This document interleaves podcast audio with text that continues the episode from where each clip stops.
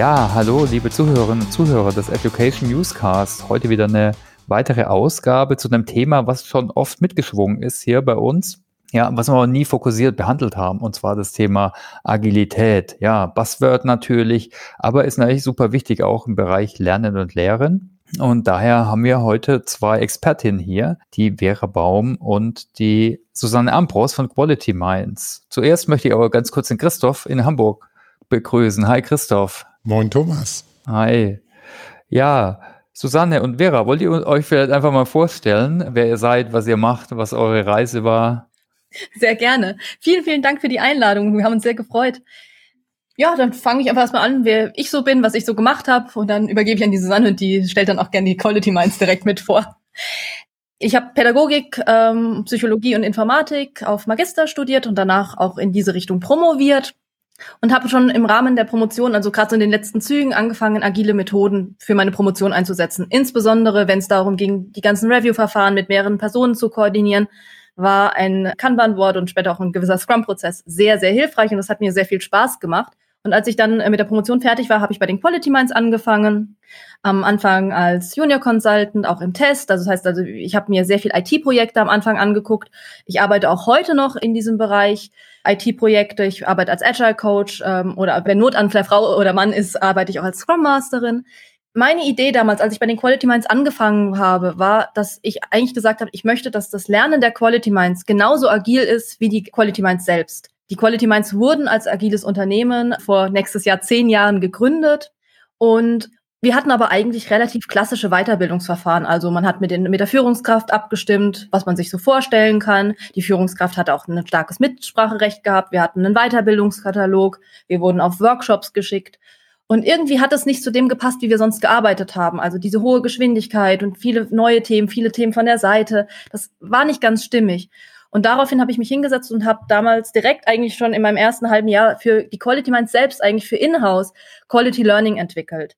So mehr das dann vorangetrieben wurde, so mehr kam das auch bei unseren Kundinnen und Kunden, habe ich natürlich darüber gesprochen, während ich im Projekt war.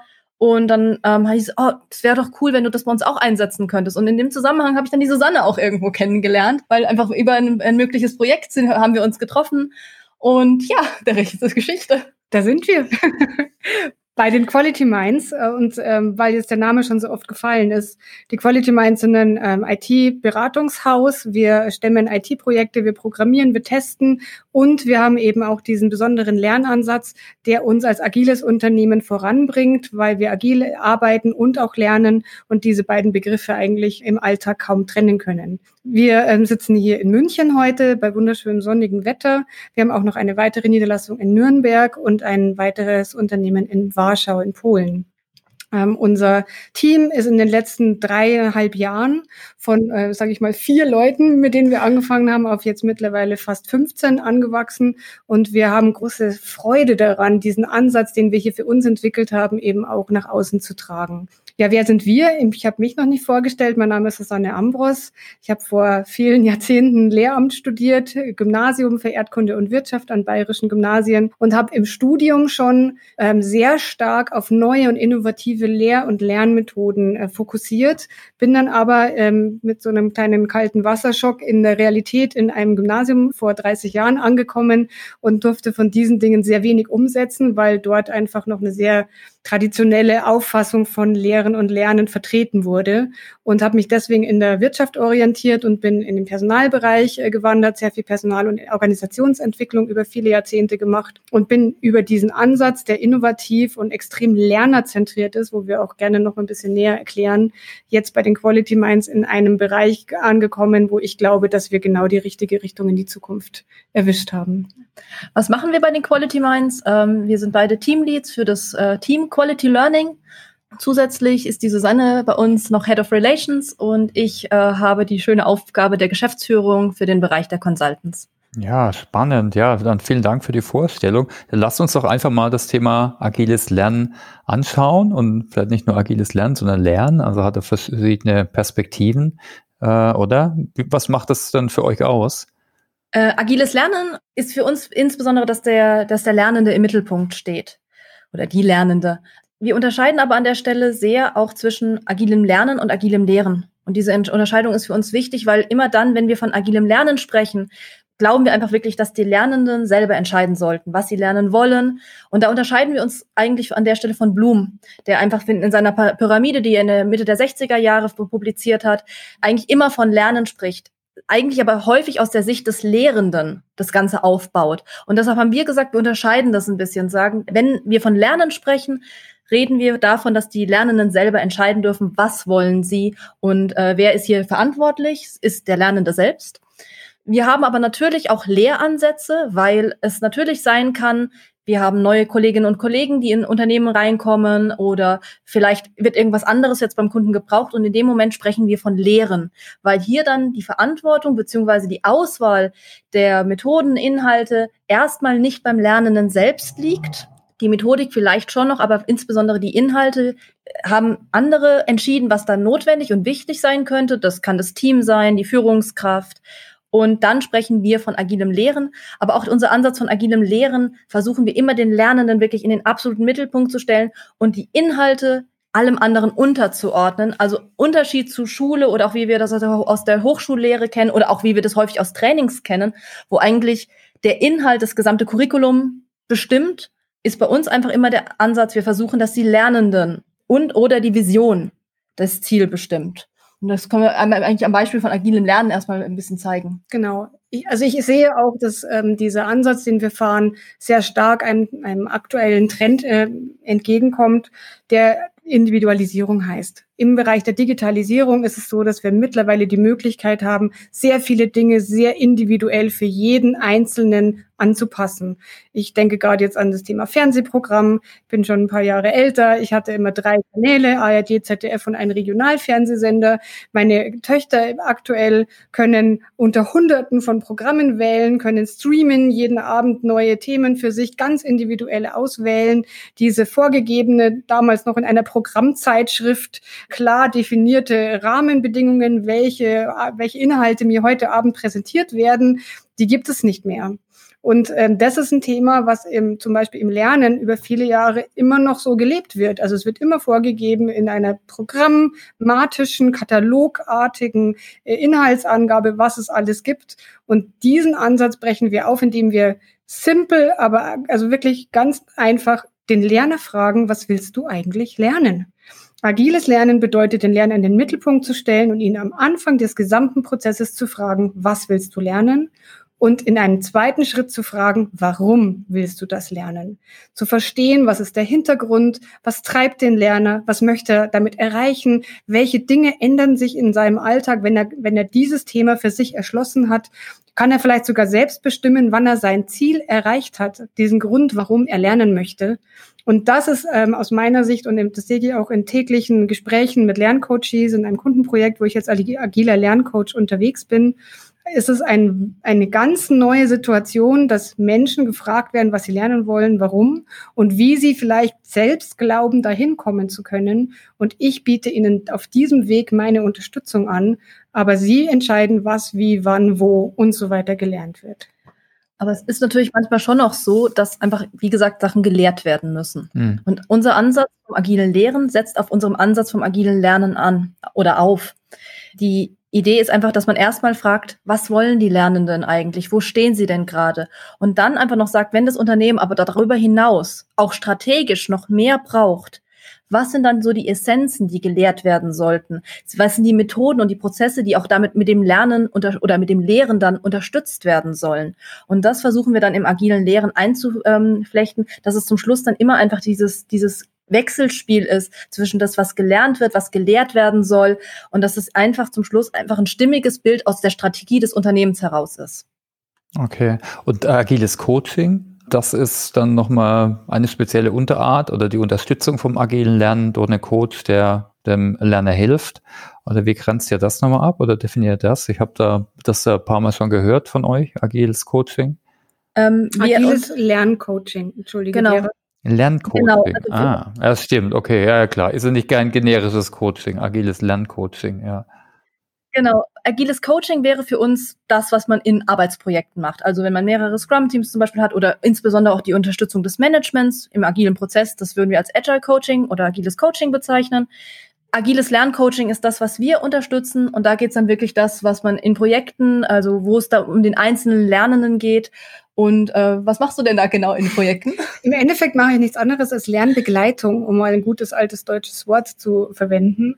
Ähm, es geht darum, den Lernenden auf seinem Weg zu begleiten. Aber er gibt das Ziel vor. Und meine Aufgabe ist, ihn nicht nur zu begleiten bei den Dingen, die er lernen möchte, sondern auch ihm Reflexionsmöglichkeiten zu bieten, wie er lernt. Also auch das Lernen über das Lernen mit ihm gemeinsam zu reflektieren und ihn so über die Zeit, die wir gemeinsam laufen, ihn auch dazu zu bringen, dass er selber versteht, welche Methodiken, welche Inhalte, welche Formate für ihn das Lernen vereinfachen und wo er zum Beispiel äh, vielleicht Frustrationserlebnisse hat, die er in Zukunft vermeiden möchte. Also dieser Prozess nicht nur des fachlichen Wissenszugewinns ergänzen mit einem Wissenszugewinn im Bereich, wie lerne ich und äh, welche Lernprozesse sind für mich die idealen. Kann, kannst du da vielleicht mal ein Beispiel geben? Also ist es dann vielleicht jemand will Scrum lernen oder jemand will, keine Ahnung, irgendein neues Produkt lernen für irgendein Tool wie Atlassian oder von Atlassian, ne, was man jetzt einsetzt in einem Projekt und dann habt ihr regelmäßig eine Session oder der ruft einfach an, wenn, wenn er Interesse hat oder Bedarf oder vielleicht kannst du es mal konkretisieren, das wäre interessant. Der, der Prozess läuft so, dass äh, wir uns ähm, am Anfang treffen und ich Ihnen genau diese Frage stelle, was willst du eigentlich lernen? Mhm. Vera, was willst du denn eigentlich lernen? Ähm, momentan würde mich interessieren, wie das mit der Sprechausbildung etwas besser funktionieren könnte. Du meinst, du willst mehr solche Podcasts machen? Eigentlich schon. ja, und warum willst du denn genau dieses Thema Sprechen noch stärker ähm, weil ich einfach das Gefühl habe, dass vielleicht noch mal ich, ich möchte einfach, wenn man das vielleicht am Tag, also ich gehe auch auf Konferenzen und gebe Vorträge und manchmal ist am Ende des Tages meine Stimme so ein bisschen angegriffen und da würde ich einfach würde ich mir wünschen, dass das ein bisschen also ich ich habe gehört, dass das entspannter gehen kann und dass man da einfach vielleicht ein paar Techniken übt, dass man auch vielleicht auch in meinem Fall ein bisschen langsamer spricht und ähm, da habe ich mir gedacht, vielleicht kannst du mir da als Lerncoach helfen, dass ich da drin besser werde. Das heißt, ich habe verstanden, es geht dir gar nicht so sehr darum, äh, Inhalte anders zu präsentieren, sondern du möchtest tatsächlich an deiner Sprechtechnik, an deiner Atmungstechnik arbeiten und an dem, was du, äh, was du sozusagen auch technisch mit Zunge und Lippenbewegungen genau. und all diesen Dingen. Mhm. ich sehe dich schon sitzen. genau. Hast du denn sowas schon mal erlebt? Hast du denn in der Richtung schon mal Erfahrungen sammeln können? Ich habe mir jetzt ein bisschen was auf YouTube mal angeschaut, aber das also ich habe das Gefühl, es wird mir helfen, wenn mich jemand korrigieren würde. Ich weiß nicht, ob ich das, was ich da mache, ob ich das richtig mache. Und da, ich, ich glaube, ich bräuchte ein bisschen was anderes außer YouTube. Also, also YouTube ist toll und ich mag YouTube, aber ich glaube, ich brauche. Hier wäre es gut, wenn ich auf einen Menschen treffen würde, der einfach mir sagen könnte, ja, so ist es richtig. Genau. Und hast du dir schon überlegt, wie viel Zeit du für dieses Lernziel investieren könntest? Weil du bist ja sicherlich auch sehr viel beschäftigt. ja, es müsste halt ein bisschen in meinen Tetris-Kalender passen. Aber so ich, also ich kann das täglich so ein bisschen üben. Das glaube ich, dass das notwendig ist. Aber das, wenn ich für diese Sitzungen mal so eine Stunde oder vielleicht alle zwei Wochen zwei Stunden mal wirklich mir Zeit nehmen könnte, fände ich das auch schön. Aber da wäre es gut, wenn ich was Fixes geblockt hätte. Also nicht auf, dass du mir irgendwas zum Lesen so zuwirfst, sondern hier wirklich was Fixes im Kalender stehendes. Deshalb, ich glaube, in dem Fall wäre eine Interaktion mit einem echten Menschen, fände ich schön. Und du würdest dir einen Experten wünschen, der genau für diese Sprechtechniken, hast du denn auch schon im Bereich Gesang vielleicht äh, schon Erfahrungen gesammelt oder bist du da noch nicht äh, sehr, sehr explizit unterwegs? Habe ich schon mal gemacht, aber ist schon ein bisschen her. Ich, ich glaube, ich starte lieber nochmal von Null. Aber du kennst jetzt persönlich in deinem Netzwerk niemanden, nee. den du da gerne ansprechen möchtest. Das kann ich für dich erledigen. Bitte. Gut. Okay. Also so, in dem Fall haben wir mhm. Lernziel gefunden. Ähm, die Lehrer Lehrer möchte gerne an diesen Sprechtechniken arbeiten und es wäre meine Aufgabe als Lerncoach, sie erstmal darin zu unterstützen, Ansprechpartner jetzt zu finden, die sie für dieses Lernziel unterstützen können. Was man hier natürlich auch merkt, ist, ich mache das nicht zum allerersten Mal. Bei Lernenden, für die das neu ist, sind viele der Fragen, die, die Susanne jetzt da wird vieles von diesem Wording, ist das Lernziel konkret genug? Ähm, und da sieht man einfach auch diese Weiterentwicklung ganz schön, dass wenn jemand das vielleicht zum ersten Mal macht, oh, dann, ich möchte Französisch lernen. Und Französisch lernen ist natürlich ein riesiges Lernziel, das dauert. Und meins ist jetzt schon deutlich weiter runtergebrochen. Das ist ähnlich wie wenn man User Stories schreibt. Die ersten User Stories, die ein Product Owner schreibt, die sind, nennen wir es mal massiv. Und da ist einfach viel Herausforderung da. Und so mehr ein Product Owner hier übt und mehr auch Feedback vom Scrum Master und vom Team bekommt, umso filigraner werden die, umso besser sind die geschnitten, ähm, so besser sind die auch auf das Team eingestimmt. Und bei dem, wie Susanne und ich das, da ist einfach schon diese ganze Erfahrung dabei. Die Susanne kennt mich, ähm, die Susanne weiß auch, wie ich ticke. Das heißt, sie musste jetzt nicht noch ab, äh, abklopfen, oh, welche Möglichkeiten gibt's. Und das ist insbesondere für Leute, die Lerncoachings, die Ausbildung bei uns machen, am Anfang die so eine ganz große Herausforderung. Hm. Was biete ich an? Was frage ich auch noch nach? Und da gibt's so ein paar Methoden, die dann stärker in diesen Coaching-Aspekt reinfallen wo man sagt, ja, was braucht der Lernende? Woran merke ich denn, ob die Person noch eher unsicher ist? Welche Motivationsgrundlage hier unterliegt? Diese ganzen Themen, das ist einfach auch das, was unsere Ausbildung dann umfasst. Weil da gibt es so ein paar Kniffe, die wir über die letzten Jahre in der Praxis dann auch uns angeeignet haben, die wir aber auch aus dem Theoretischen herausleiten können, wo wir einfach auch viel Literatur zu erarbeitet haben.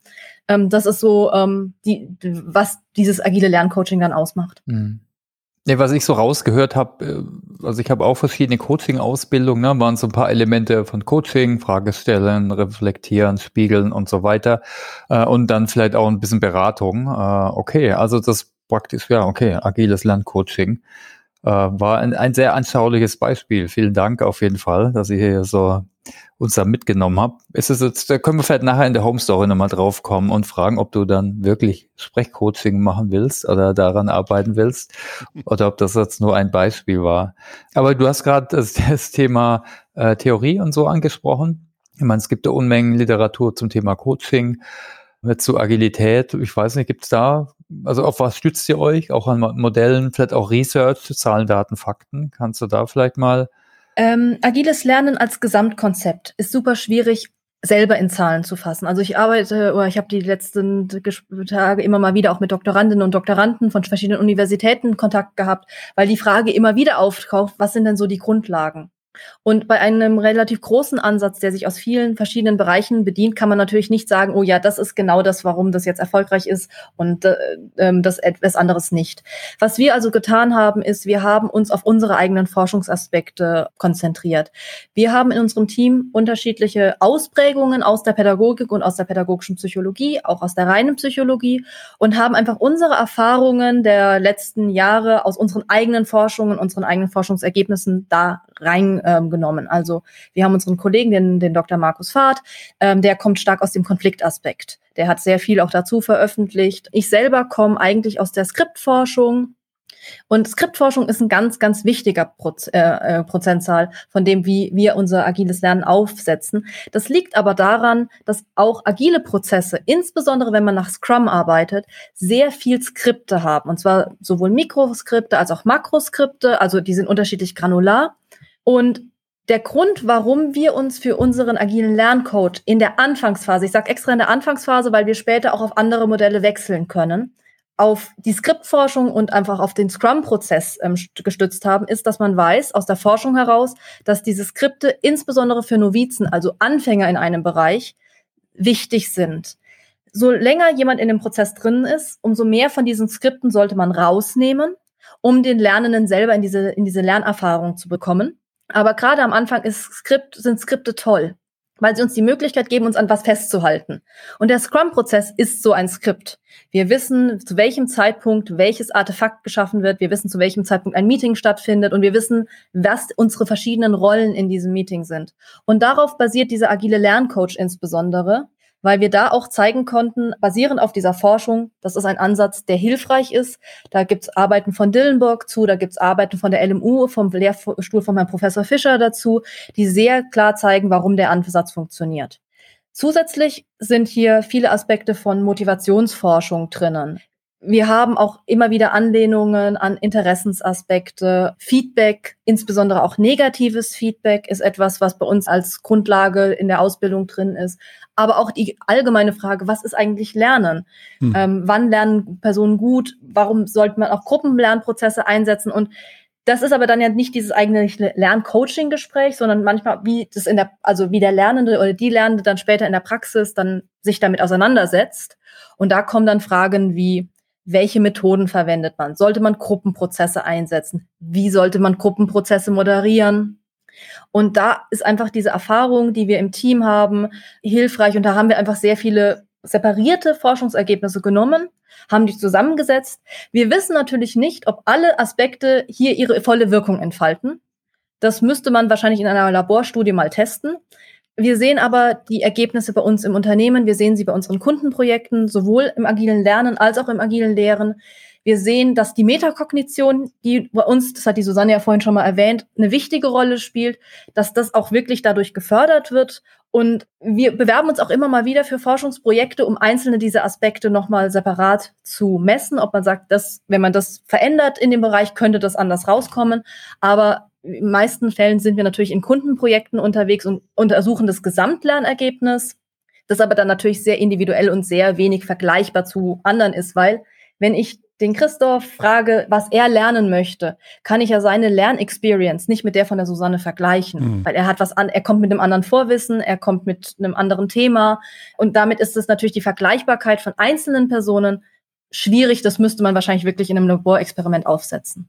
In der Praxis kann ich sagen, äh, weg von diesem äh, theoretischen Thema, aber was meine Lerncoaches aus nach den äh, Sessions berichten, da geht es sehr stark darum, dass man sich wertschätzt fühlt, dass man so individuell unterstützt wird. Es geht sehr stark darum, dass man sich sehr wirksam empfindet, also selbstwirksam ist und ähm, da auch Möglichkeiten hat, Dinge zu beeinflussen, gehört wird mit seinen Vorerfahrungen und eben diese Standardisierungsansätze, die man sonst aus dem Lernen kennt, wo eben alle das Gleiche irgendwie bekommen, dass die da ähm, fehlen, sondern dass man eben sehr stark auf die einzelnen Lerner eingehen kann, Lernenden eingehen kann und damit einfach einen ganz anderen Impact hat.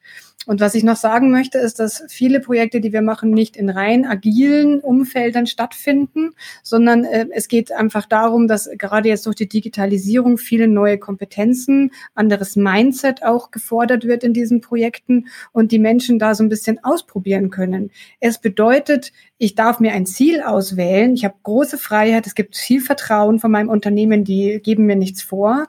Aber ich habe auch eine ganze Menge Verantwortung, weil im Endeffekt, am Ende des Tages bin ich dafür verantwortlich, ob ich mein Ziel erreiche oder nicht. Ich kann keinen Trainer am Ende des Tages irgendwie beschuldigen und sagen, ah, der war das so schlecht, der hat mir das so schlecht äh, rübergebracht, sondern ich entscheide, wie, was, wann ich lernen möchte. Ich bekomme Unterstützung, aber die Verantwortung für den Prozess trage ich selbst. Und diese, diese andere Herangehensweise im Lernen, im, im, in diesem Lernprozess, die hilft in Richtung äh, Digitalisierungskompetenzen, Mindset, Veränderung. Und das ist ein Feedback, das wir eben auch von den Unternehmen und Projekten, in denen wir unterwegs sind, eben sehr stark zurückgespiegelt bekommen. Okay, danke. Ich habe jetzt einiges mitgeschrieben. Mir kam, weil sind jetzt einige Punkte hochgepoppt, aber ich wollte euch jetzt nicht unterbrechen oder reinkrätschen. Na, äh, also die Skripte, klar, kennt man noch aus der Transaktionsanalyse. Also wenn ihr irgendwelche irgendwelchen Research habt, den ihr hilfreich gerade für die Praxis findet, das wäre eigentlich super, wenn wir das verlinken können in die Show Notes. Ich finde das immer ganz interessant. Es gibt so viele psychologische oder pädagogische Modelle. Ne? Irgendwie, ja, man kennt nie alle, ob es jetzt so ein Modell ist wie DISC oder TA oder was auch immer. Ja, äh, vielleicht können wir mal ein bisschen auf die äh, Umsetzung schauen. Oder ich habe auf der Webseite von euch eine Art Bedarfsanalyse gefunden, die heißt Lehr Story Mapping. Irgendwie hat sich das ein bisschen angehört wie User Journey Mapping, aber vielleicht hat es vielleicht sogar was mit zu tun. Aber im Agilen könnte es sein. Vielleicht könnt ihr mal was zu Formaten sagen, was ihr da habt. Vielleicht können wir auch auf das Lehr Story Mapping gucken. Mhm das ist insbesondere so für agiles Lehren ähm, hilfreich. Mhm. Also beim agilen Lernen ist das wirklich viel dieses Coaching, was wir vorhin mal kurz skizziert haben. Beim agilen Lehren braucht man meistens noch ein bisschen was mehr, weil dann ist ja jemand anderes in, also wir sind da wirklich sehr, sehr nah an ähm, Users, ähm, User Story Mapping dran. Also das war auch so die Ausgangslage, weil wir ähm, ein Kundenprojekt auch hatten, das einfach was Ähnliches gebraucht hatte. Wir wussten, wie wir arbeiten wollen. Wir wussten, wie wir lernen wollen. Also wir wussten, wie die Gruppenprozesse strukturiert sein sollten. Was uns schwer fiel, weil wir sehr viele ähm, verschiedene Bereiche hatten, war, dass wir nicht ganz sicher waren, was wir, also was wir an Inhalten priorisieren wollten und was so die wichtigsten ähm, Aspekte sind, welche wir etwas weniger wichtig sind und auch insbesondere, wie diese unterschiedlichen Fachlichkeiten so ineinander greifen. Und aus diesem Bereich haben wir dann dieses Lehr-Story-Mapping gemacht, um genau das rauszufinden. Wir haben dann mit den unterschiedlichen Fachbereichen, ähm, sprechen wir in diesem Moment, gucken uns an, was braucht ihr denn eigentlich? Was sind dann von jedem einzelnen Bereich so die, die Pain Points? Wo gibt's auch Überschneidungen? Also ähnlich wie wenn man zum Beispiel auch eine User Story beschreiben würde. Zu sagen, was möchte ich eigentlich, was das Erlebnis ist? Was ist die Vision? Und wir kommen aus agilen Projekterfahrungen und wir sehen, dass verschiedene Agilitätsaspekte auch später von unseren Kundinnen und Kunden gebraucht werden. Ähm, das heißt also, viele Kundinnen und Kunden, die uns beauftragen, sind zum Beispiel im Rahmen der digitalen oder in meinem Fall häufig der agilen Transformation. Das heißt, das Lernen, sowohl das, was die Susanne macht im Lerncoaching, als auch das, was wir dann in den Lehraspekten machen, unterstützt die agile Transformation, weil man einfach schön hands-on mal probieren kann, wie funktioniert denn das? Und dann brauche ich aber, ähnlich wie wenn ich ein Produkt entwickle, muss ich ja sagen, was soll denn gelernt werden? Oder was soll gelehrt werden an der Stelle? Und was sollen dann die Einzelnen in ihren Stories lernen? Idealerweise gibt es eine hohe Überschneidung zwischen dem, was die Susanne als agiler Lerncoach tut, zu dem, was ich als agiler Lehrconsultant mache. Das heißt also, wenn ich was aufsetze, sollten die ähm, Lernenden eine gewisse Motivation mitbringen. Hey, das, also ich bin ähm, zum Beispiel Testerin geworden, weil ich gerne teste. Das heißt also, wenn jetzt ich sage als Unternehmen, wir bauen ein Bootcamp zum agilen Test, dann sollte auch ein bisschen, also idealerweise auch vielleicht bei der Susanne aufschlagen, oh, testen finde ich cool, ich möchte was zum Testen lernen. Und dadurch kommt automatisch eine gewisse Überschneidung. Aber dann ist trotzdem gerade bei dem Lehren immer wieder schwierig herauszufinden, was braucht, was wird denn da wirklich gebraucht und was priorisiert man etwas höher. Und dann ist es wirklich sehr, sehr ähnlich diesem Ansatz. Man skizziert einmal alles, sucht sich dann die wichtigsten äh, Routen aus, guckt, wie man das auch wieder schön zusammensetzen kann und enabled dadurch die Stakeholder, ähm, idealerweise auch mit verschiedenen Shareholdern, also die Personen, die entweder lernen sollen oder einfach diese Lehre aufsetzen sollen, dass sie feststellen, was wollen sie wirklich, was brauchen sie wirklich und welche Essenz wollen Sie damit eigentlich auch unterstützen? Also was, wie soll wirklich gearbeitet werden? Was möchte ich denn noch zusätzlich über diesen Lernprozess rausbekommen? Ja, nur eine Nachfrage. Nur, also konkret kann ich mir das dann so vorstellen, dann gibt es einfach Workshop mit Zielgruppenvertreter von den verschiedenen Personas und da wird am Whiteboard werden dann einfach die Lehrstories oder Learning Journeys oder wie man es auch immer nennt, äh, werden dann beschrieben, oder?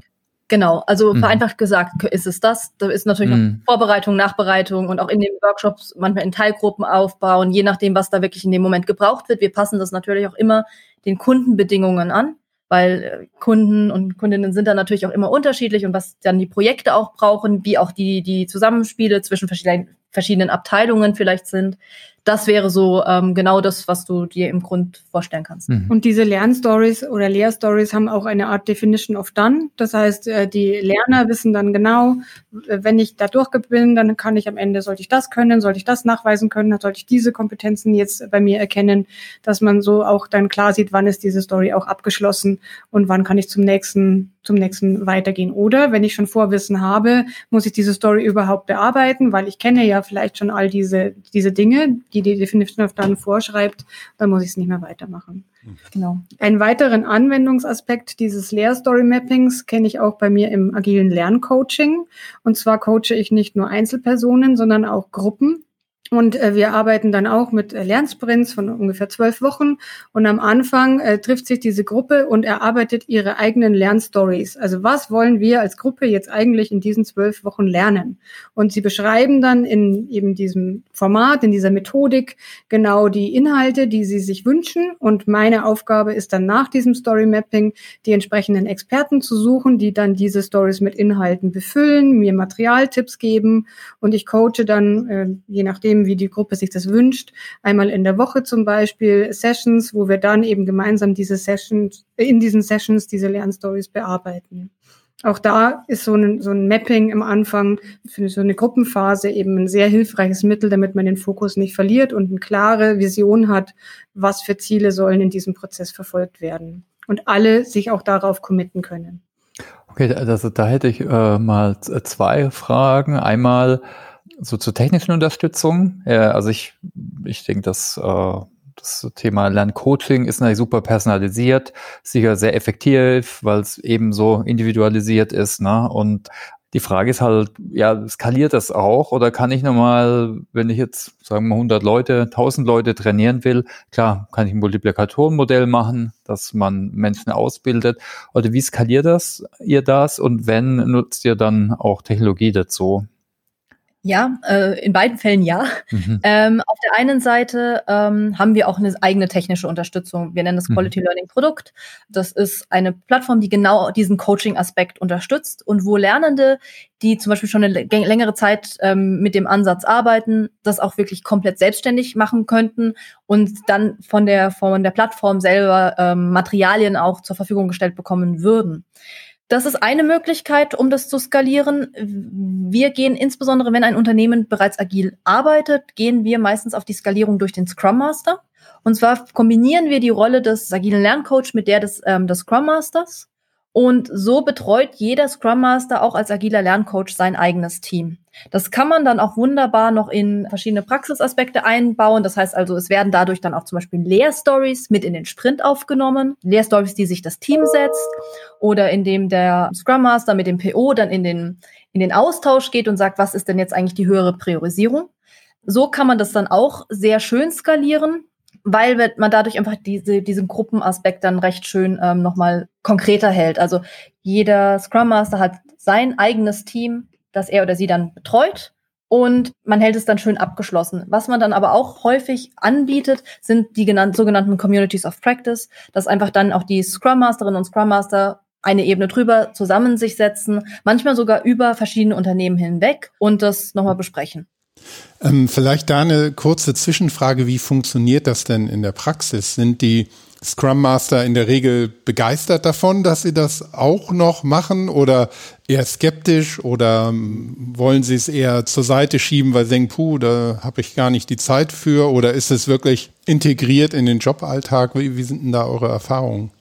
Bei denen, die, denen wir es in den letzten, also wo wir es in den, in, in den Firmen unter integriert haben, waren die Scrum Masterinnen und Scrum Master sehr begeistert. Mhm. Also die haben das sehr positiv aufgenommen, weil sie einfach eine weitere Möglichkeit hatten, in einen Kontakt zu ihrem Team zu kommen. Und das finden die meisten sehr, sehr angenehm. Sie bekommen weitere Informationen. Sie können sich meistens auch besser vorstellen, warum einfach auch Hindernisse entstehen. Sie können besser ähm, planen, was noch gebraucht wird. Sie können besser in die Abstimmung mit, mit dem Product Owner reingehen. Ja, manchmal, insbesondere wenn Scrum Master mehr als ein Team übernehmen, wird es manchmal eine zeitliche Herausforderung. Aber meine Erfahrung der letzten Jahre war, dass das meistens nicht das war, woran die Scrum Master, wenn sie sich da mal dran gewöhnt haben, wirklich drauf verzichten wollen. Insbesondere diese One-on-Ones, mhm. ähm, die in diesen Coaching-Bereich fallen.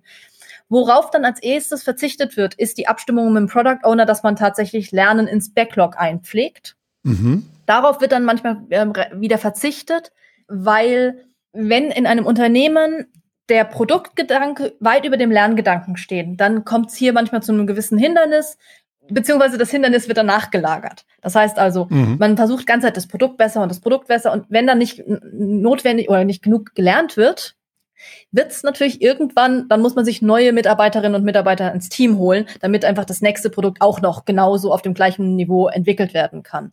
Deshalb glauben wir daran, dass in den Backlog auch Lehr- und Lernstories eingepflegt werden können und das ist aber manchmal etwas, wenn sehr, also in, während zum Beispiel einem Release lässt man das einfach wirklich schleifen und setzt es erst, wenn das Projekt wieder neu anfängt, setzt man es wieder auf. Ähm, wenn aber wirklich ein Scrum Master zu wenig Zeit hat, ist das häufig das, was wegfällt. Die Lerncoachings selber nehmen gar nicht so viel Zeit in Anspruch. Also dieses One-on-One -on -One mit den Lernenden wird eigentlich nur alle drei Monate manchmal aufgesetzt, bei erfahrenen Lernenden macht man es häufiger, aber da ist einfach der Invest am Anfang nicht ganz so hoch, weshalb das auch für die Scrum Master gut unterzubekommen ist, selbst wenn sie, sagen wir mal, zwei Teams, a neun Leuten, das kann man einfach ähm, auch bei 18 Personen noch einigermaßen handeln. Zwei Anmerkungen dazu. Einmal, also bei unerfahrenen Leuten dauert es länger als bei erfahrenen, ja. weil man, wir hatten das bei unserem kleinen Rollenspiel am Anfang, wenn ein Lerner erfahren ist, dann kommt der rein und sagt, ich weiß schon, was ich lernen will, ich weiß auch, warum ich es lernen will und mein Ziel ist das und das. Geht sehr schnell. Manchmal braucht er mich gar nicht, sondern sagt nur, kannst du mir bitte Materialrecherche für etwas machen.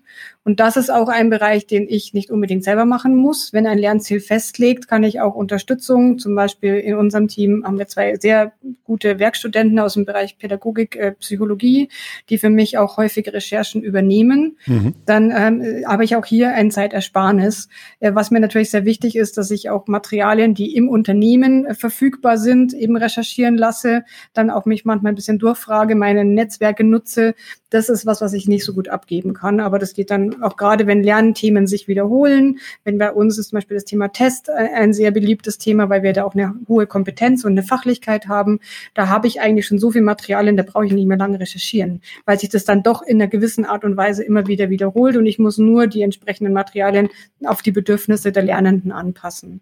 Mhm. Und für Umfelder, wo eben zum Beispiel nicht Scrum gelebt wird und keine Scrum Master verfüg zur Verfügung stehen, ist es oft schön, Kollegen zu fragen, die eben Interesse daran haben, anderen bei der Weiterbildung zu helfen als Lernbegleiter oder natürlich auch aus ähm, zentraleren Abteilungen wie zum Beispiel Personalentwicklung, Lerncoaches eben hinzuzuziehen.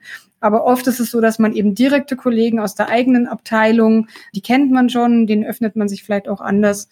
Ähm, das ist ein wichtiger Faktor. Und was ich noch hinzufügen möchte, wir haben keine gute Erfahrung gemacht, wenn Führungskräfte der Lerncoach ja. sind für ihre eigenen Mitarbeiter. Mhm. Weiß nicht, äh, was du auch äh, vielleicht berichten kannst, aber im Endeffekt ist es für uns äh, einfach ein Interessenskonflikt, wenn jemand, zu dem ich vielleicht in einem Monat kommen will und ein neues Gehaltsmodell mit dem besprechen möchte oder mehr Urlaub oder sonst was, wenn ich dem aber dann erzähle, ich möchte gerne mehr lernen, weil ich kenne mich in dem Bereich überhaupt nicht aus. Ne, also ja. das sind halt manchmal so ähm, ja, Themen, wo wir glauben, dass Interessenskonflikte da eben dem Lernerfolg entgegenstehen hm. können. Hm. Ja, was ich von uns kenne, also es gibt da so der, auch so, gab man, oder gab man eher den Trend, the Manager as a Coach, ne, was eigentlich so ein bisschen in die Richtung geht, der Personalentwickler, der Mitarbeiter. Ich finde, es kommt dann immer auf den Mitarbeiter und vor allem auf die Persönlichkeit also eigentlich ist oft ein Persönlichkeitsthema vom, vom Vorgesetzten. Wenn die so eine gute Beziehung haben äh, und der das eben auch kann und gerne macht, dann passt das, aber generell äh, sicher nicht. Ne? Und in hierarchischen Unternehmen wahrscheinlich noch schwieriger. Ja. Aber ich komme halt trotzdem in einen Interessenskonflikt. Also ich habe ja am Anfang die allerersten Lerncoachings von allen Quality Minds habe ich selber gemacht. Und dann bin ich Teamlead geworden und dann ähm, bin ich Geschäftsführerin geworden. Und es zerreißt mich ja auch innerlich. Also als Führungskraft, ich weiß, was die Susanne lernen möchte und ich weiß, wie die Susanne sich weiterentwickeln möchte. Aber ich habe natürlich auch immer dieses kleine Männchen im Ohr sitzen, das sagt, ha, ich bräuchte aber, dass die Susanne das könnte. Und das wäre total cool, wenn sie sich daher noch ein bisschen mehr hin entwickeln könnte.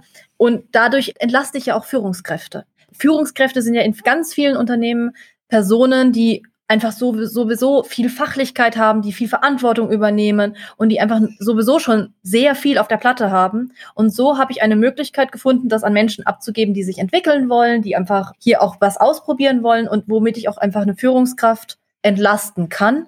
Und das ist etwas, was viele Führungskräfte auch am Anfang diskutiert man das noch und oh, und ich mache das doch gerne. Und nach einer gewissen Weile kommen ganz viele und sagen, oh, eigentlich ist es schon schön. Also ich habe immer noch Fachverantwortung und ich, ich spreche total viel mit meinen Mitarbeiterinnen und Mitarbeitern. Aber ich muss mich nicht mehr um dieses Lernen kümmern. Und was ist die beste Weiterbildung? Was wäre die richtige Methode? Wie könnte man das noch ein bisschen besser und hier nochmal und in die Details reingehen? Weil häufig fehlt mir auch als Führungskraft für diese Detailtiefe manchmal vielleicht sogar die Zeit. Und das empfinden Führungskräfte, also zumindest aus unseren Erfahrungen, als eigentlich sehr angenehm. Unbenommen ist aber, dass ich als Mitarbeiter natürlich, wenn ich von, mit Lernzielen arbeite, mein, mit, meine Führungskraft auch mal erzähle, ja. ich habe mein Lernziel erreicht, ich habe jetzt mehr äh, Kompetenz in einem bestimmten Thema, ich äh, habe jetzt hier viel Thema und da auch mich wirklich... Ja, du, das ist vielleicht auch ein kulturelles Thema. Ne? Also ich meine, nur, nur weil wir jetzt Führungskräfte als Leader, als Coach ausbilden, und das klappt dann auch nicht eh nicht bei jedem. Ne? Also ich meine, da könnte man vielleicht nochmal einen eigenen Podcast drüber äh, machen, dann über warum wird jemand Führungskraft? Ist es auch dem Dominanzstreben oder manche sagen, mhm noch andere äh, Motive, wie auch immer. Okay. Aber was ich auf jeden Fall super finde, ist, dass das Thema Lernen eben so stark integriert ist in so eine agile Transformation, ja. weil ich meine, es ist oft, wird oft genannt, aber dadurch, dass es so eine Rolle gibt und die eben Teil des Prozesses ist, das finde ich auf jeden Fall natürlich als Lernbegeisterter oder weil ich einfach an das Thema glaube, äh, finde ich super. Okay, ja, wir fragen immer gern auch nach Tipps äh, für die Zuhörerinnen und Zuhörer. Ne? Was, was würdet ihr mir jetzt raten, wenn ich jetzt noch relativ neu wäre im Thema Agilität und agilem Lernen und agilen Lehren? Wie fangen wir denn an? Was sind denn so ein paar Schritte, die man machen kann, außer zu euch zu kommen, natürlich, mich beraten zu lassen, sagen wir, ich habe kein Geld und äh, wird, wird einfach gerne mal anfangen. Äh, Tipps für Lernende und es gibt Tipps für Unternehmen. Mhm. Für die Unternehmen wäre mein Tipp, klein anzufangen. Versucht nicht das gesamte Unternehmen umzubauen, sondern wirklich mit einer kleinen, begeisterten Gruppe einfach so einen Prototypen, so im, im, in der Produktentwicklung sagt man einfach häufig dieses Minimal Lovable Product. Das ist natürlich bei Menschen nicht so ganz angemessen, aber die Idee dahinter ist eigentlich trotzdem, ich suche mir, wenn ich Projekte starte, eine Gruppe, die begeistert ist, die einfach auch danach ähm, so als Personen, die einfach von diesem, oh, das hat Spaß gemacht, mit anderen auch wieder reden wollen. Das hilft, um einfach mal so ein bisschen eine andere, eine andere Haltung einzunehmen, zu sagen, wie habt ihr das denn gemacht? Ähm, und wenn man Menschen findet, die von etwas begeistert sind, und das ist auch etwas, was wir beim agilen Lernen ich habe letztes Jahr einen Workshop zu äh, oder einen Vortrag zu Impact gemacht. Das ist etwas, was wir beim agilen Lernen sehr häufig sehen und worüber wir uns sehr gefreut haben. Personen, die agiles Lernen verwenden, also die bei uns Coaches sind ähm, oder auch dann über diese Methode lernen, die sind davon von dem, was sie lernen, meistens begeistert. Und diese Begeisterung, damit stecken sie andere an. Ich durfte jetzt das und das bei meinem Unternehmen lernen. Und das ist diese Begeisterung, die dann andere, oh, das möchte ich auch. Und das ist, also das Ziel ist nicht, ich mache das jetzt für alle, sondern sucht euch Leute, die Spaß daran haben, die das gerne mal ausprobieren wollen, die einfach mal was Neues da machen wollen. Und mit denen starte ich und danach gucke ich, wie das in Wellen dann einfach weitergeht. Dann ist es auch besser handelbar, es ist besser skalierbar, man, man wächst dann einfach natürlich mit. Das ist so der Tipp für die Unternehmen. Von meiner Seite aus Tipps für Lernende. Selbst wenn ihr sagt, ja, das ist zu teuer, geht gerade nicht, setzt euch Ziele und macht diese explizit. Ähm, wir haben ganz, ganz häufig Ziele, die implizit sind. Dass wir sagen, ja, ich würde eigentlich ganz gerne, aber hm. Und das ist irgendwie so, das Neujahrs, ähm, der Neujahrsaspekt, dass jeder weiß, dass es hilfreich ist, dass man sich Ziele setzt und diese Ziele sollten idealerweise auch smart sein, dass sie also messbar sind und ähm, dass man einfach nachvollziehen kann, wo. Aber dieses Ziele setzen hilft, das hilft der Motivation. Man kann dann an der Methodik, wie man mit Zielen umgeht, da kann man dann wieder auch agil vorgehen und sagen, ja, wie mache ich das, was funktioniert, rede ich da zum Beispiel mit der Susanne drüber und erzähle der Susanne immer alles, was ich mache, weil dadurch habe ich so eine Responsibility. Aber das ist so irgendwas häufig auch etwas eher Individuelles. Da hat es mir aber auch zum Beispiel sehr geholfen, da einfach mal verschiedene Zeitschriften, einfach so wirklich klassische Neujahrsliteratur zu lesen, zu sagen, was machen denn Zielforscher? Ähm, und habe mich dann auch ein bisschen in diese Studien einge, ähm, Goal-Based Learning, ähm, was ist, was, wie setzt man Ziele, wie formuliert man Ziele? Das wären so diese Tipps, einfach mal sich explizit Ziele setzen, anstatt immer nur zu sagen, ja, ich müsste mal. Nee, das ist jetzt, das will ich erreichen. Ja, und mein Input zu dem Thema ist nicht nur die Ziele setzen, sondern danach sich auch die Zeit zu nehmen, um zu reflektieren das ist ein ganz wichtiger Aspekt, nicht nur im agilen Arbeiten, sondern auch im agilen Lernen, ja.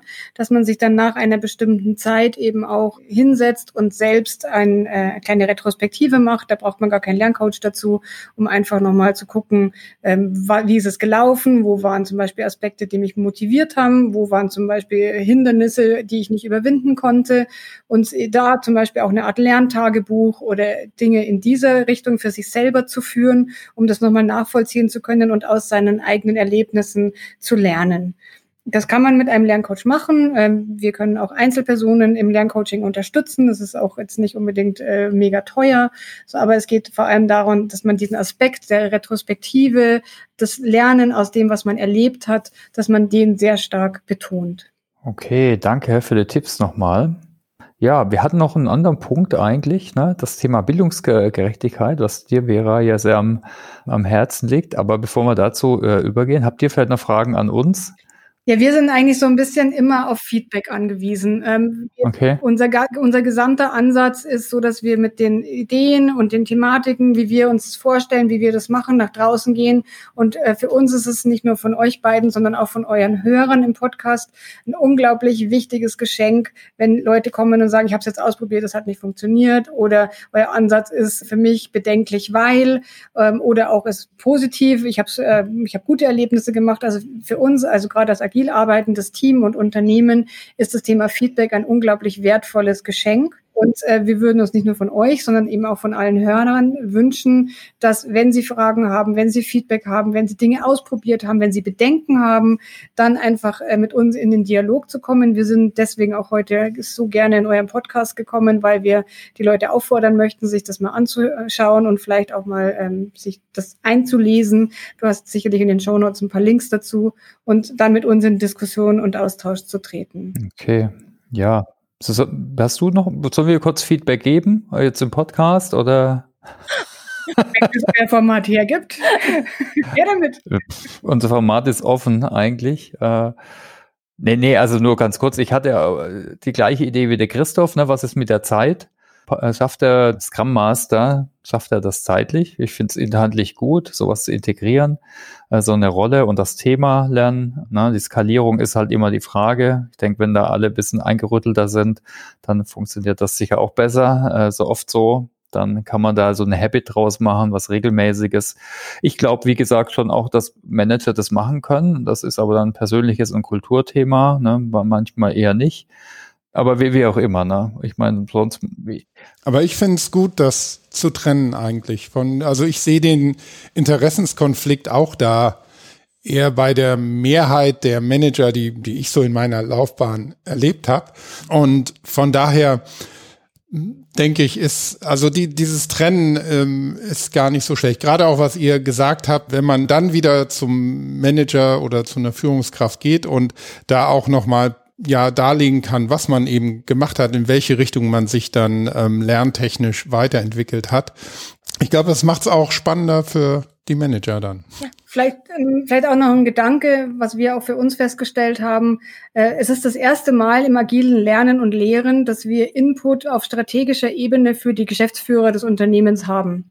Wir können diese Lernziele, die sich unsere Mitarbeiter setzen, anonymisieren und können in die Geschäftsführerrunde gehen und sagen, guck mal, was sich hier aus absoluter intrinsischer Motivation für tolle Kompetenzen in diesem Unternehmen weiterentwickeln. Habt ihr eigentlich mal dran gedacht, dass wir jetzt Leute haben, die im Bereich Blockchain die absoluten Experten Experten sind. Und was haben wir da bitte für Angebote, die wir unseren Kunden machen mit diesem Wissen, was sich hier auf, äh, sage ich mal, leidenschaftlicher Basis angeeignet wird? Was machen wir damit? Mhm. Lernen war in vielen Jahrzehnten, würde ich fast sagen, in Personalentwicklung immer ein Top-Down-Thema.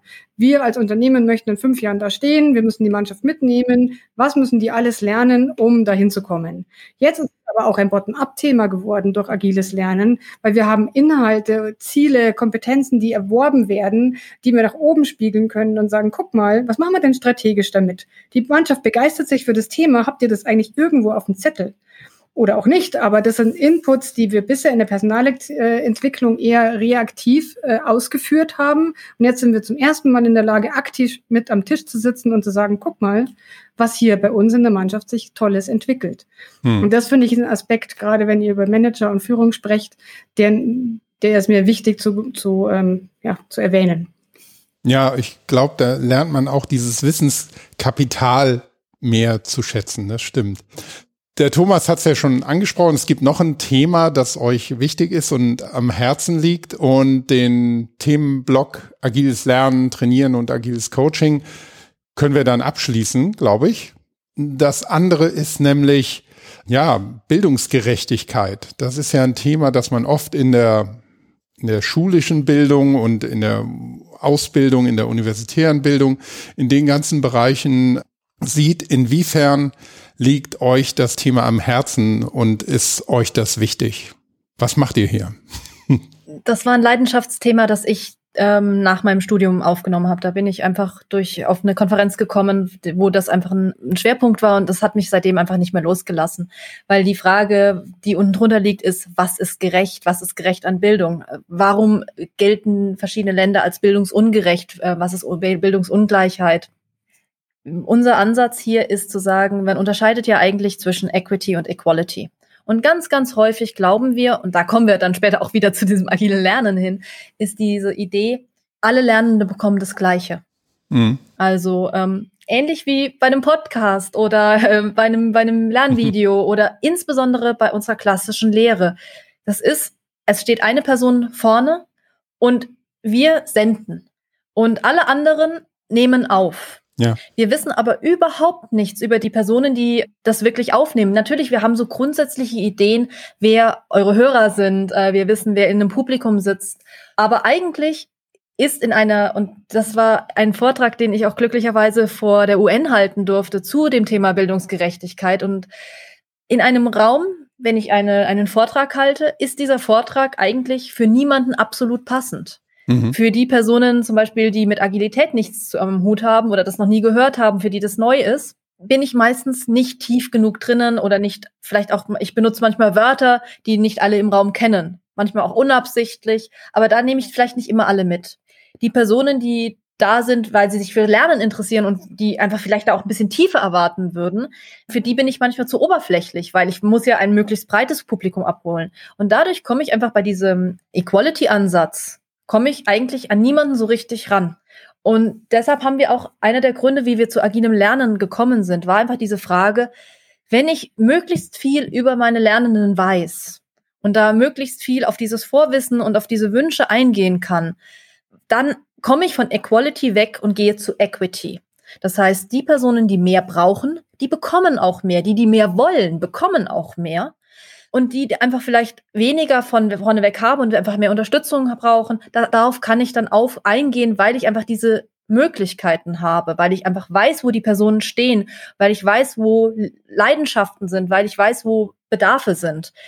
Und viele Bildungssysteme sind einfach darauf ausgelegt, dieses Matthäus-Prinzip. Das ist auch etwas, was wir in der Hochschule so auch lernen. Wer hat, dem wird gegeben. Das heißt, wenn ich aus einem guten Elternhaus komme, da gibt es diese sogenannte Bücherkorrelation. In einem, in einem Elternhaus, wo viele Bücher stehen, ist auch mehr Bildung. Die Korrelation ist natürlich eine Scheinkorrelation, aber die, man sieht einfach sehr schön dieses Grundproblem. Wenn einer Familie Bildung wichtig ist, werden auch die nachfolgenden Generationen im Sinne dieser Bildung erzogen. Und dann werden die auch weitergetragen. Und unser Ansatz ist es, insbesondere in der Erwachsenenbildung, hier dieses Individuelle wieder hervorzuarbeiten und zu sagen, ja, wie kann ich denn jemanden unterstützen, den ich vielleicht an einer anderen Stelle auch mal abgehängt habe? Und wenn ich einfach mal frage, unsere Lehransätze sind ganz, ganz häufig defizitorientiert. Ich bringe Menschen etwas bei, was sie noch nicht können, weil ich irgendwas anderes brauche. Mhm. Und deshalb ist dieser agile Lernansatz auf Equity und auf Stärkenorientierung. Ich bringe Menschen etwas bei, worin sie eine Leidenschaft haben, was sie gerne weiterentwickeln wollen und wo sie noch besser werden wollen. Und das Ziel ist nicht, dass alle mittelmäßig sind, sondern dass Menschen da drin, was sie wirklich begeistert, dass sie da drin auch richtig gut werden können und dass diese Möglichkeit möglichst vielen Menschen offen steht. Wir wissen, dass unser Ansatz nicht unbedingt für Kinder geeignet ist. Weil wir wissen aus der Forschung heraus, dass sich Metakognition eigentlich frühestens um das elfte Lebensjahr ausbildet. Deshalb kann ich das nicht mit kleinen Kindern machen. Aber wir haben so die ersten Projekte, ähm, wo wir das versuchen, mit Schülerinnen und Schülern auch international zu machen, die dann so Teenager sind, um einfach zu gucken, was, welche Möglichkeiten gibt's hier, wo können wir unterstützen. Wie können wir das auch in Lehr- und Lernaspekte zum Beispiel Förderung von Frauen einsetzen? Wo können wir das nochmal weiter unterstützen? Aber so die Grundidee ist immer die gleiche. Weg von Equality hin zu Equity und ähm, so individuell wie möglich. Mhm. Ja, das ist ein ganz spannendes Thema, das ja auch nicht nur so einen Gerechtigkeitsaspekt hat, sondern eben auch ein eigentlich ein methodischer, ein methodischer Ansatz ist. Und du hast es eigentlich schon so ein bisschen umrissen, aber vielleicht noch mal ein paar konkrete Tipps auch hier, wie Lernverantwortliche auch aus unserem Publikum hier im Podcast ähm, solche Sachen umsetzen können, auch in den Unternehmen, in denen sie arbeiten und fürs Thema Lernen verantwortlich sind. Also ein konkreter Tipp, äh, was viele Leute auch immer wieder fragen, ist, wenn ich im Lerncoaching unterwegs bin, wie machten ihr das mit dem Budget? Ja. Also wenn jetzt zum Beispiel die Vera einen Gesangscoach braucht, der ihr Feedback gibt über ihre Atemtechnik, äh, wie viel darf man denn da ausgeben? Und in den Unternehmen ist bisher eben ganz klar dieser Equality-Ansatz gefahren worden. Also wir haben jetzt hier 500 Euro pro Mitarbeiter pro Jahr und das ist das Lernbudget und das darf es halt nicht übersteigen. Und generell ist es aber so, dass man darüber nachdenken muss, was kann sie denn erreichen, wenn sie jetzt hervorragende Podcasts oder andere Vorträge hält und dadurch eben unglaublich äh, ihre Stärken weiter leben kann und entwickeln. Und was haben wir dann als Unternehmen davon? Und ist es denn dann wirklich sinnvoll, da auf die 500 Euro zu schauen oder kann man die Vera in diesem Jahr eben mit mehr unterstützen und äh, dafür im nächsten Jahr braucht sie nichts mehr, weil sie sowieso nur noch Podcasts und Vorträge hält? also das sind halt so Themen, wo man sich als Unternehmen überlegen muss. Ich meine, wir haben diese Vorstellung, dass es dann gerecht ist, wenn jeder diese 500 Euro hat. Ähm, auch ich bin Mutter, ich habe zwei Kinder, die wollen auch immer alle das Gleiche und dass ja keiner bevorteilt wird. Aber generell ist es nicht die Richtung, in die es geht. Es geht eher darum, jeden in seinen Stärken zu unterstützen. Und der eine braucht halt das und der andere braucht das vielleicht nicht. Und der braucht dann zu einem anderen Zeitpunkt vielleicht was anderes. Mhm. Und ähm, das ist immer eine Abwägungssache. Aber ich finde es eben, äh, dass man diese Gedanken einfach mal auch denken sollte. Ja. Und allgemein gehe ich zu der Tendenz mehr Mut und mehr Vertrauen. Das sind auch meine Grundsätze für Agilität allgemein. Also insbesondere Lehrende ist manchmal die Möglichkeit loszulassen. Und das ist, wenn man als einzelne Lehrperson vor einem Kurs steht, ähm, ich habe viel Hochschullehre gegeben, ist das natürlich schwierig, wenn man das Gefühl hat, die verlassen sich jetzt auf mich, dass ich ihnen sage, was richtig ist. Und das ist ein Umdenken auch bei den Personen, die Trainings geben, die Lehre geben, die als Dozent irgendwo tätig sind, zu sagen, okay, ich vergib mehr von der Verantwortung in, zu, den, zu den Lernenden. Die dürfen aussuchen, die dürfen wählen es muss zum Schluss nicht bei jedem das Gleiche rauskommen.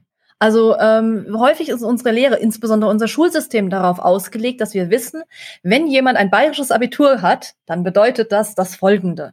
Das ist natürlich nicht wahr, weil in dem Moment, wo jemand ein bayerisches Abitur gewinnt, ist diese Person fast 20 Jahre alt und hat neben der Schule hoffentlich noch irgendwas anderes mal gemacht. Mhm. Die einen waren musikalisch sehr stark unterwegs, die anderen haben, ähm, haben im Sport was gemacht, aber unsere Erfahrungen prägen uns ja. Und wir setzen Lernen sowohl bei Kindern als auch bei, bei Erwachsenen darauf aus, dass irgendwie alle die gleiche Vorerfahrung hätten. Das ist bei Kindern schon nicht richtig. Das kann man sehr schön mit äh, schönen Transferstudien konnte man das nachweisen. Aber bei Erwachsenen ist es natürlich nicht richtiger, um, um das mal ganz nett auszudrücken.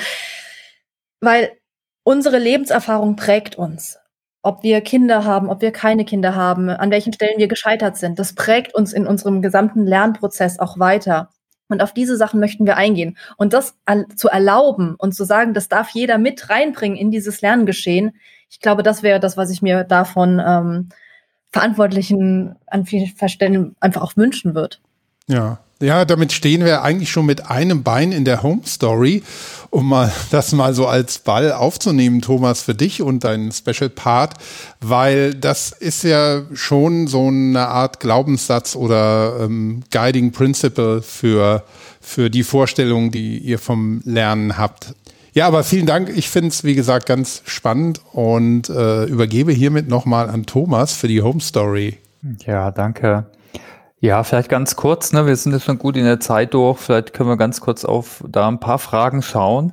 Äh, was ist denn eure, euer Narrativ, euer Glaubenssatz, wenn es um Lernen und Entwicklung geht? Habt ihr da ein oder zwei? Na, ich denke mal Equity statt Equality. Ja, und dass der Lernende im Mittel, also so prinzipiell fassen wir es zusammen mit lern doch, was du willst. Das ist cool, das danke. Gut. Was sind denn eure Lieblingslernhacks? Wie lernt ihr selbst am liebsten? Im Austausch. Also ja. ich lerne am meisten im Austausch mit anderen. Das ist definitiv für mich der absolute Highlight. Und äh, ich denke, am Ende der Kette stehen Themen, die ich mir alleine selbst äh, mit irgendwelchen mühsamen Literaturtipps irgendwie erarbeiten muss. Ja, geht mir ähnlich. Ich lerne unheimlich gerne durch andere. Ich höre mir gerne an, was andere gemacht haben. Ich lerne unheimlich viel durch Praxisstories von anderen Menschen. Und ich persönlich arbeite auch tatsächlich sehr viel mit diesem Zielansatz. Also klar wirkt das natürlich wie eine Marketingmaßnahme, aber das ist etwas, was bei mir, ähm, auch wenn man sich mein Bullet Journal oder so anschaut, stehen da immer eine Kategorie sind Ziele und eine Kategorie sind Lernziele. Und da gucke ich einfach auch in den, in, am Ende des Monats, was habe ich denn erreicht, was schaffe ich nicht? Und immer mal wieder auch zu hinterfragen, ja, warum schaffe ich das eigentlich nicht? Ohne unbedingt zu werten. Das ist aber auch vielleicht ein wichtiger Lernhack. Es ist nicht schlimm, manchmal Sachen nicht geschafft zu haben, weil, mei, das Leben kommt dazwischen. Das ist, that's life. Und im Lerncoaching kann ich sagen, dass die Lerner, die kommen und sagen, oh, ich habe es nicht geschafft, und ich frage dann, warum und ähm, was hast du dabei gelernt, die kommen dann aus diesem Lerncoaching raus und sind total glücklich, weil sie so viel über dieses Thema gelernt haben. Ja. Ich sollte in, in Zukunft eben nicht mir viel zu viele Dinge auf einmal vornehmen. Ich sollte vielleicht nicht am Abend lernen, wenn mir immer die Augen zufallen über dem Buch. Und solche Themen, die sind oft viel wertvoller als die kurzfristigen Erfolge mit diesem einzelnen Lernziel. Bin der dann that.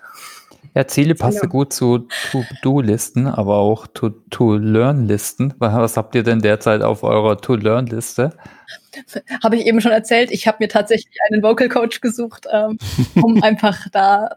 Ich glaube, das ich das, da, ich kann da was lernen. Ich, ähm, zusätzlich ähm, mache ich auch tatsächlich momentan wieder die Gesangsausbildung. Ah, das wusste ich noch gar nicht. Also insofern war dieses, dieses kleine Rollenspiel überhaupt nicht gefaked. Ich hätte es wahrscheinlich in der Retro dann gelernt von dir. Aber das ist echt eine sehr spannende Thematik. Machst du dann auch, äh, nur mal eine Nachfrage, weil ich habe auch schon mehrere solche Seminare gemacht. Ich mache nur nie die Übungen, bevor ich irgendeinen Podcast mache. Also da ist der Schweinehund. Hast du da schon einen Hack, äh, wie man es wirklich auch umsetzen kann? Ähm, ich mache es momentan, ähm, ich habe viele Lernstories, die sehr wirklich auf diese kleinen ähm, Lernchunks gehen. Also ich mache wenig momentan, wo ich äh, und dann übe ich das einfach vorne weg, einfach so ein bisschen. Ach so, ach so, okay, sorry. Ich habe gedacht, du hast mich falsch verstanden. Also ich habe wirklich gemeint, so Sprachübungen, ne? Also eine der Hauptdingens ist es, Sprachübungen zu machen. Ja. ja und Korken und äh, was es alles gibt und irgendwie so komische Kopfbewegungen. Äh, also da gibt's ja vieles. Äh, ich mach's nur nie. Äh, also du hast gesagt, du ich baue mir das wirklich in meinen, äh, und zwar arbeite ich wirklich auch zusätzlich mhm. zu, ich arbeite viel mit To-Do-Listen ähm, und da steht es bei mir wirklich auch mit aktiv drauf, okay. auch mit, mit Zeitblockern drinnen. Ich arbeite auch in meinem Kalender mit Zeitblockern drinnen und was mir total hilft, ich habe, also äh, gerade bei diesen Arten von Lernen arbeite ich persönlich gerne wirklich mit Menschen. Und zwar habe ich mir ein Einzelcoaching, beziehungsweise ich habe ein Coaching mit einem Kollegen zusammen, also nicht in der großen, ähm, anonymen Online-Umgebung, sondern ich mache das dann tatsächlich one-one, um dass ich auch wirklich Feedback bekomme. Und wenn ich nicht geübt habe, dann ähm, sagt mir mein Coach das und das sagt sie sehr deutlich. Und ähm, also ich übe täglich zehn Minuten. Okay, genau. Deshalb ist ein Coach gut, ne? Das ist dann immer ein Checkpoint. Da ja. streckt man sich nochmal später mindestens kurz davor an. Okay, cool. Aber das mache ich halt nicht für alle meine Lernstories, ähm, sondern das mache hm. ich halt für bestimmte. Es gibt Sachen, da bin ich super gut drinnen, das selber zu machen. Also ich habe zum Beispiel im Laufe des letzten Jahres sehr viel Handlettering geübt, weil ich bin, arbeite als Consultant. Handlettering, gerade so für Flipcharts, ist eine tolle Sache. Und da war es tatsächlich so, dass ich keinen wirklichen zusätzlichen Coach, sondern das habe ich komplett mit Online-Varianten gemacht. Ähm, und die einzige, die da mir regelmäßig auf der Schulter saß, ich habe immer, wenn ich was fertig geschrieben habe, habe ich ein Foto gemacht und habe das der Eva geschickt. Und die Eva hat dann gelobt, es war toll. Die Eva ist der Lerncoach. Okay, schön. Ja, mein aktueller Lernhack, ähm, ich habe gerade die letzten drei Wochen ein Buch gelesen, das habe ich dir auch noch nicht erzählt wäre. Und zwar äh, Heutagogik Yusu Gochi. Da habe ich dann auch extra in YouTube-Video geguckt, wie man es ausspricht. Sehr witzig. Und ähm, ähm, Learner Agency. Ähm, also das sind im Endeffekt auch grundlegende wissenschaftliche Konzepte, die auf unser agiles Lerncoaching einzahlen, die noch relativ neu sind in der Pädagogik, also in meinem Studium noch nicht äh, dran waren. Und ähm, habe mich da sehr, also wirklich sehr interessiert tiefer in das Thema eingelesen und ähm, kann das nur empfehlen. Es war eine super Überleitung, Susanne, zur nächsten Frage. Die mache ich auch immer fragen. Ja, Tipps zur Lektüre. Wie haltet ihr euch up to date? Viel durch Gespräche. Mhm. Also ähm, ich spreche mit vielen Menschen, also ein, ein sehr netter Mensch bei den Quality Minds hat mal gesagt, Kontakte sind nur schlecht für jemanden, der sie nicht hat. Und ich nutze diese Kontakte auch über, um über Lernstile zu sprechen. Ich spreche mit weltfremden Menschen über ihr Lernen, was ihnen wichtig ist, wie sie lernen. Und das hilft mir. Und dann gucke ich, ganz viele Menschen haben Literatur dazu gelesen. Also dementsprechend lese ich auch heute noch viel Fachliteratur. Wir haben einen Exzellenzzirkel, den nennen wir den, ähm, wo wir bei den Quality Minds ähm, einmal alle zwei Wochen uns zusammensetzen und immer jemand anderes ein Thema vorstellt und das ausarbeitet. Ähm, solche Sachen mache ich ähm, heute auch immer noch. Dafür ähm, habe ich auch das Buch gelesen. Klar, das war ja nicht Hast du da konkrete Tipps, Vera? Also wir können ein paar Artikel von euch verlinken. Äh, aber hast du noch ein, so konkrete Tipps für, für die Zuhörerin? Momentan lese ich sehr viel wieder zu ähm, Gruppenprozessen, weil ich da einfach auch einen Vortrag in der nächsten Zeit zu geben möchte. Oder ich mache am Ende des äh, Jahres eine Keynote ähm, zum Learners Toolkit. Da beschäftige ich mich nochmal mit Expertiseforschung. Da Expertiseforschung finde ich an sich super spannend und da komme ich auch immer wieder zurück. Da lese ich gerade Dreyfus und Dreyfus ich hoffe, dass man so spricht, das könnte auch Dreyfus und Dreyfus sein. Das, ich, ich lese unheimlich gerne auch immer noch ähm, Expertise allgemein. Ähm, Ericsson 2006 ist der Artikel, den ist einfach ein Artikel, den ich auch immer mal wieder gerne zur, ja, zur Hand nehme, weil es einfach so ein bisschen Grundlagensachen sind. Ich lese auch heute ganz gerne immer noch zu Multimedia-Sachen. Maya Marino so als Grundlage oder Maya einfach, weil die Forschung so ein bisschen anders ist, als, so, als man das aus anderen Bereichen kennt. Ich, wie gesagt, ich, ich habe eine gewisse Tendenz auch zu Klassikern. Ja, super. Ne? Es sind immer wieder neue Sachen dabei, die wir noch gar nicht hatten. Das finde ich auch immer eine gute Inspiration. Die hängen wir alle in die Shownotes. Ich hoffe, ihr Zuhörer und Zuhörerinnen, ihr seid noch dabei und hört noch zu. Dann äh, genau könnt ihr da gerne mal reinschauen. äh, Susanne, und du? Ja, genau. Also wir beide haben uns ja über die Corporate Learning Community kennengelernt mhm. und das ist für mich auch immer ein Quell der Inspiration mit allen Teilnehmern. Wir durften da auch vor zwei Jahren bei dem MOOC Camp äh, eine Woche lang die Quality Minds vorstellen. Da gibt's übrigens auch eine Menge Literatur. Ich schicke dir gerne den Link für die Show Notes, cool, ja. Äh, die wir immer noch äh, online haben. Und ähm, ich bin ansonsten auch ein Podcast-Hörer, deswegen ähm, habe ich auch gesehen, dass du diesen Podcast machst. Generell ähm, höre ich auch ähm, so allgemeine Podcasts über Digitalisierung und Trends und Themen, die in dem Bereich äh, unterwegs sind und äh, möchte da gerne die Digitacheles-Leute empfehlen, die jede Woche einen Podcast machen, also der Eckhard Schmieder und der Dr. Jens Wehrmann über ganz äh, allgemeine Themen und immer wieder sehr viel Input auch aus meiner Praxis geben, wo ich dann manchmal laut auflachen muss, weil ich das ganz genauso erlebe oder sehe oder eben auch nicht und dann mir wünsche, ich könnte im Podcast dabei sein und was dagegen sagen. genau. Ja, cool. Christoph, hast du noch Fragen? Ich glaube, wir sind eigentlich insgesamt durch, oder? Nee, ich glaube, wir sind mit allem, was wir wissen wollten, durch. Von daher können wir, glaube ich, für heute einen Deckel drauf machen. Ich würde erstmal sagen, Susanne und Vera, herzlichen Dank, dass ihr euch die Zeit genommen habt für uns und unsere Hörerinnen und Hörer. Ich fand's wie immer eigentlich, also ungeheuer spannend, habe wieder viel mitnehmen können. Und ähm, ja, ich hoffe, dass das genauso für unsere Hörerinnen und Hörer gilt und dass es sich für alle gelohnt hat. Aber erstmal herzlichen Dank an euch. Wir danken, es war wirklich sehr schön. Sehr gerne, haben wir gern gemacht und es ist immer eine Freude, ähm, mit Leuten zu sprechen, die uns da in der Richtung auch irgendwie ein bisschen befeuern können. Vielen Dank. Ja, das freut uns wiederum. Und ja, das Dankeschön gebe ich, wie gesagt, weiter an unsere Hörerinnen und Hörer auch. Und den Podcast, den ihr gerade hier hört, den Education Newscast, findet ihr zusammen mit zunehmend immer mehr SAP Wissenspodcasts auf open.sap.com slash podcasts und natürlich überall, wo es Podcasts gibt. Und wir freuen uns wie immer über Feedback, Likes, Sternchen und Kritik. Funktioniert am besten über LinkedIn, ist so unsere Erfahrung, aber man kann auch direkt mit uns kommunizieren, zum Beispiel auf opensap.com. Vielen herzlichen Dank nochmal in die Runde und ja, an alle anderen eine erfolgreiche Lernwoche und bis zum nächsten Mal. Tschüss. Tschüss. Ciao.